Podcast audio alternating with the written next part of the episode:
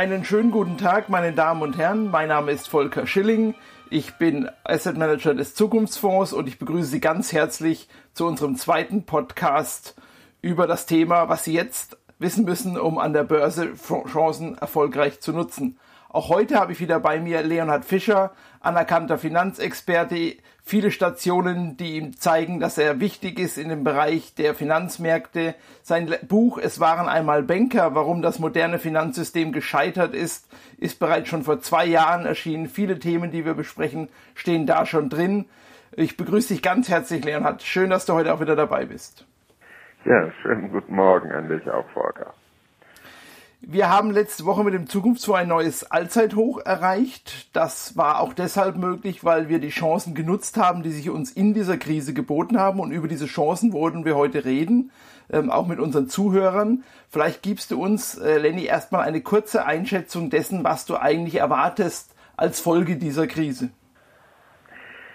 Ja, also ähm, die, gleich, um gleich mit der Kernthese anzufangen, äh, ich kann allen nur raten, äh, nicht mehr so wie früher die Märkte dadurch zu verstehen, dass man Charts analysiert, Kurs-Gewinn-Verhältnisse und so weiter und so fort, sondern indem man das beobachtet, was wir in der Finanzbranche the big elephant in the room nennen, und das sind in diesem Fall die Zentralbanken. Der gesamte Schlüssel zum Verständnis dessen, was an den Aktienmärkten und an den allen anderen Märkten zurzeit passiert, sind die Zentralbanken. Fangen wir mit der EZB an. Die EZB hat vor zwei Wochen äh, bekannt gegeben, dass sie unbegrenzt europäische äh, Schuldtitel, äh, insbesondere Staatsanleihen, ankaufen wird. An dem Tag, an dem sie das gemacht hatte, war die 20-jährige griechische Staatsanleihe in drei Stunden morgens von 130 auf 100 gefallen, nach dem Announcement der Zentralbank wieder auf 130 gestiegen. In der Zwischenzeit hat es faktisch gar keine Umsätze gegeben. Und das sagt alles über unser jetziges Finanzsystem aus, denn das Finanzsystem ist die Bilanz der Zentralbanken. Im Falle der europäischen Staatsanleihen die Bilanz der EZB, die, will, die wohl auf über sieben Billionen Euro steigen wird im Zuge dieser Krise. Das sind fast zwei Drittel des europäischen Bruttosozialproduktes. Die Fed macht es fast noch ärger. Sie hat nicht nur Billionenprogramme angekündigt, um äh, Staats- und Kommunalanleihen zu stabilisieren und dann auch hochwertige Unternehmensanleihen. Nein, sie hat letzte Woche Donnerstag bekannt gegeben, dass sie ab jetzt auch faktisch unbegrenzt äh, Junkbonds und ETFs eigentlich einem faktisch gescheiterten Produkt, nämlich für Unternehmensanleihen, aufkaufen wird, um diesen Markt zu stabilisieren und um die Unternehmen zu stabilisieren. Das ist der Grund, warum die Aktien am Donnerstag in Amerika in kurzer Zeit im S&P um 100 Punkte gestiegen sind. Die Bank of England hat der englischen äh, Regierung faktisch eine unbegrenzte Dispo-Linie eingeräumt. Sowas hätten wir auch gerne mal von unserer Bank. Und die Bank of Japan greift direkt in den Aktienmarkt ein. Ziel all dieser Maßnahmen ist neben der Rettung des äh, äh, Finanzsystems mal wieder, möchte man sagen, die Stabilisierung der Realwirtschaft, weil äh, äh, der Shutdown natürlich anfängt, die, den Liquiditätsbedarf der Unternehmen äh, von Tag zu Tag exponentiell anwachsen zu lassen. Aber das ultimative Ziel, meine Damen und Herren, ist die Reflationierung oder das, was wir als Financial Repression bezeichnen. Oh, Lenny, da musst du vielleicht uns kurz erklären. Ähm, wir benutzen diesen Begriff äh, auch im Deutschen finanzielle Repression, aber was bedeutet das eigentlich? Was ist das? Kann man das in kurzen Worten erklären? Ja, ich fange mal mit der Geschichte an. Die erste große finanzielle Repression fand in Amerika nach dem Zweiten Weltkrieg statt. Im Zuge des Zweiten Weltkrieges hatte der amerikanische Staat natürlich gigantische Staatsschulden gemacht.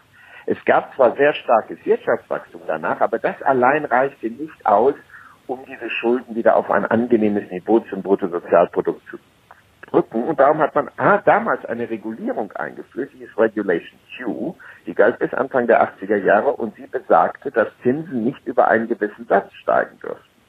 Damit, äh, äh, äh da das nominale Bruttosozialprodukt deutlich höher war als dieser staatlich verordnete Zinssatz, konnte sozusagen, die Schulden sozusagen über die Jahrzehnte langsam aber sicher real abgeschmolzen. Das hat man jetzt auch vor, das hat man eigentlich schon seit zehn Jahren vor. Äh, darum haben wir Nullzinsen in der Eurozone. Allerdings springt die Inflation nicht so richtig an. Die liegt nur noch bei ein bis zwei Prozent. Das heißt, Unser Geld wird real nur um ein bis zwei Prozent pro Jahr abgewertet. Das ist zu wenig. Bei einem weltweiten Schuldenstand, der nach Corona wahrscheinlich bei dem Dreifachen des Weltbruttosozialproduktes liegen wird.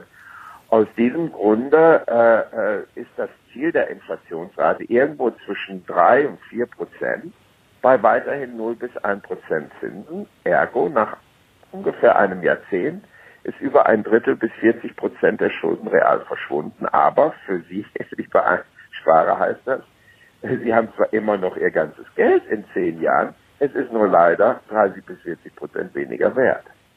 Lenny, das habe ich verstanden. Also höhere Inflation als das Zinsniveau, um Schulden wegzuinflationieren. Aber ist nicht die Gefahr, wenn man das versucht, mit diesem vielen Geld, was jetzt auf den Markt kommt, vor dem, was auch viele unserer, unserer Zuhörer auch Angst haben, dass eine Hyperinflation dadurch entsteht?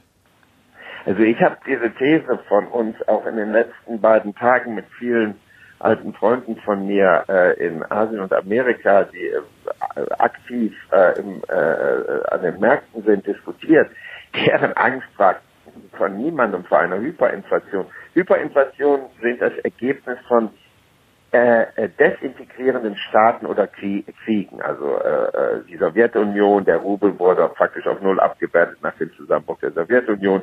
Deutschland zweimal im letzten Jahrhundert wegen zweier verlorener Kriege es ist viel interessanter, sich die Entwicklung der US-Dollar und des Bundes anzuschauen, die es schon seit 100, 200 Jahren gibt. Und da werden alle Phasen von Überschuldung immer durch Financial Repression auf die ein oder andere Weise, entweder durch staatlich verordnete Maximalzinsen oder durch staatliche Manipulation über die Zentralbanken, die jetzt gelöst. Wir müssen davon ausgehen, dass das das Ziel ist.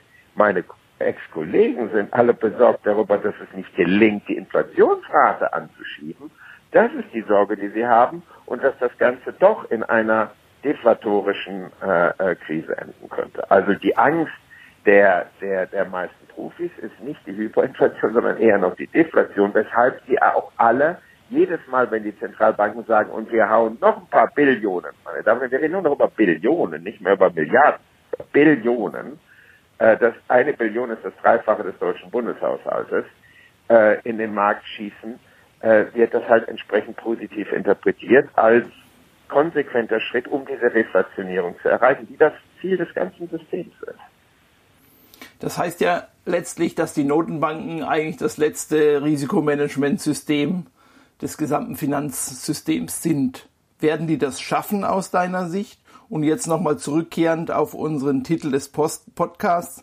Welche Chancen ergeben sich daraus muss ich dann, wenn die Notenbanken dieses Modell weiter verfolgen, muss ich dann in Aktien investieren? Ist das eine der Möglichkeiten, überhaupt dieser finanziellen Repression zu entgehen?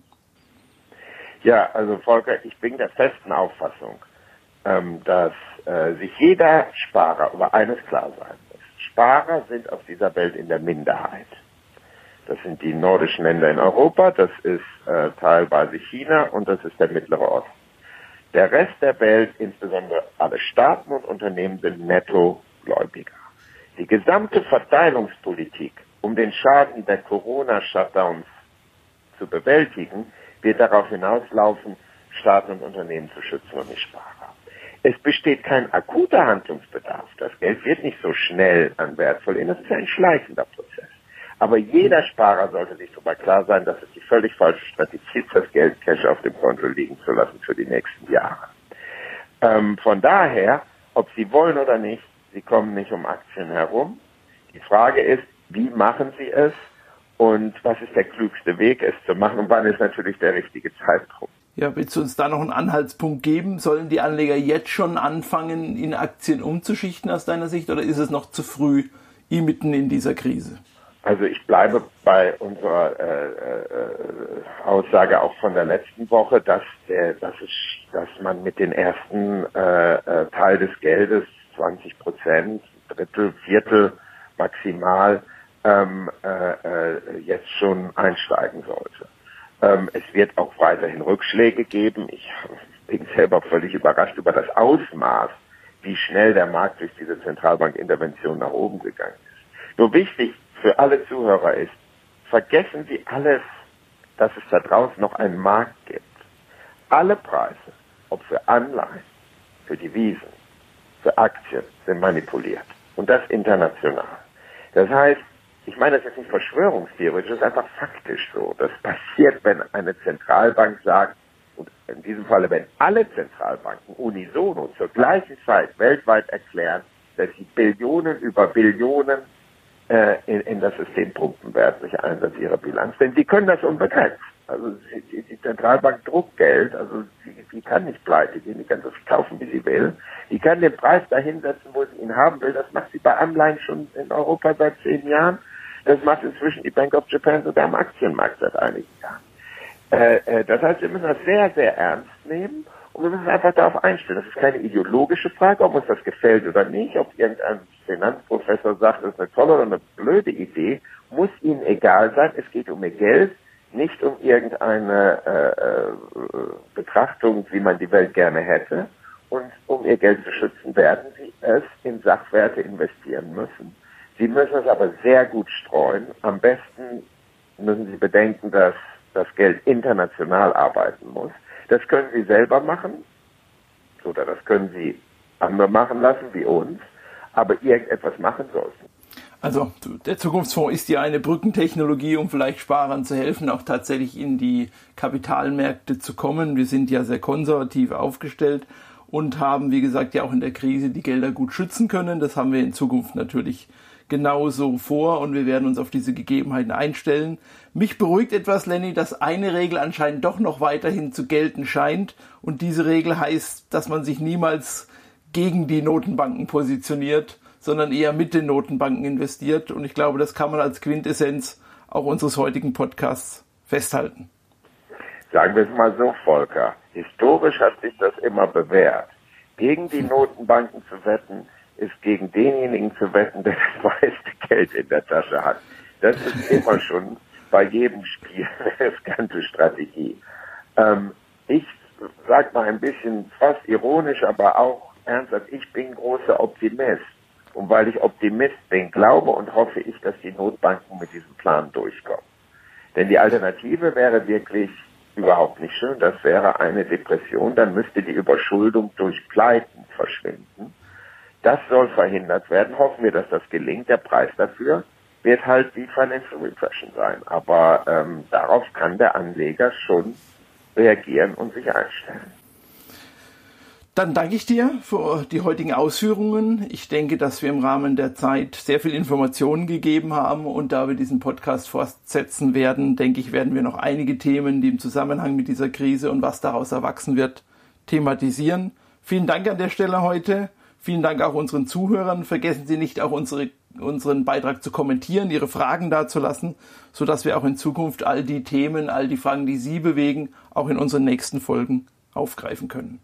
Vielen Dank und ein schönes Osterwochenende wünschen wir beide. Ja, an alle.